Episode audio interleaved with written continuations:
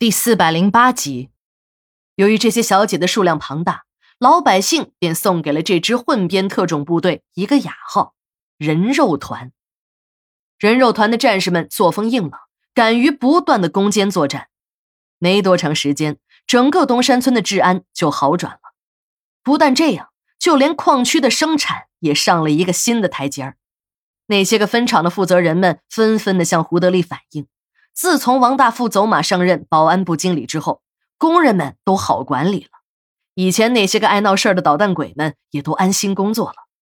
胡德利虽然对治安的状况很满意，但让他更满意的是上边给村里送的那块金字招牌“亿元村”呢。他想拿这块招牌，心里已经痒痒很久了。可东山实业的生产似乎到了一个瓶颈，无论他怎么努力，设备更新。开采进度加快，深加工的项目上马，可这一番努力下来，却没有什么明显的效果。东山村的产值也一直在八九千万左右徘徊。没想到，经姑爷王大富这么一整顿，没用一分钱的投资，只是加强了一下治安，便收到了如此的奇效。东山村产值过亿了，看来这人的潜力无穷啊！只要能让工人们安心工作，还有什么做不到的事儿？以前市里的领导也半开玩笑的说他是亿元村的支书，可他知道那只是一句玩笑话。而今天，当这块亿元村的金字招牌挂在了东山村的村口时，他终于真真切切的感受到了成就感。也正因为如此，他才成了这个代表，那个委员。脑袋顶上的头衔多的他自己都数不清了，一些活动要不是秘书提醒他出席，他自己都会忘记自己是什么时候和那些个部门扯上关系的。最牛掰的是，他一个大队书记，本应该连干部都算不上，可他呢却成了省管干部，这使他有机会和那些厅长、局长们坐在同一张圆桌上，共商治国大计了。胡德利实现了自己当亿元村支书的梦想，王大富也因为出色的领导才能，再次出任了东山村的副支书和东山实业的总经理。胡德利很得意，得意的有点忘形了，他竟然产生了这样一种错觉：现在的姑爷变了，变得更听自己的话了，更能领会自己的意图了。但他做梦也没有想到。一个要把他送进坟墓的阴谋，已经在王大富的脑海中形成了。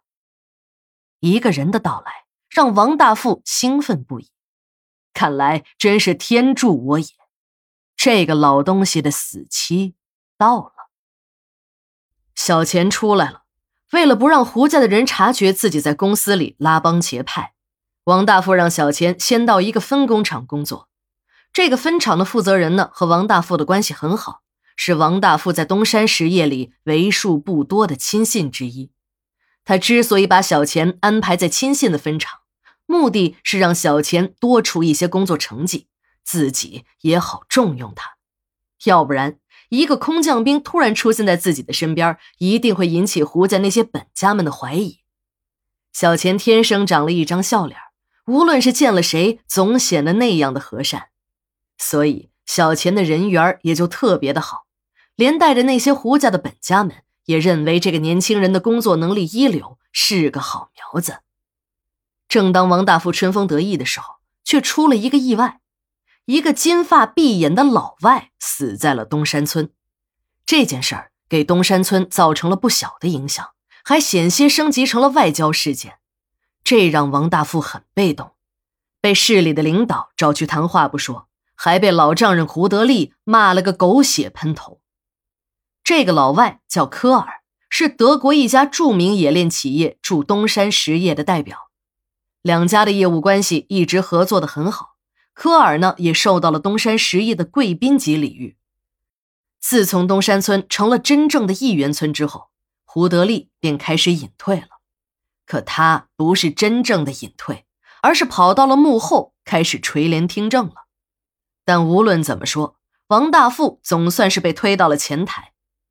王大富经常和科尔会面，虽然也谈一些生意上的事儿，但更重要的是，王大富感觉科尔这个人和自己很投缘，两个人总有谈不完的话题。再加上科尔是一个中国通，能说一口流利的普通话，如果不仔细听，你不会听出任何的破绽。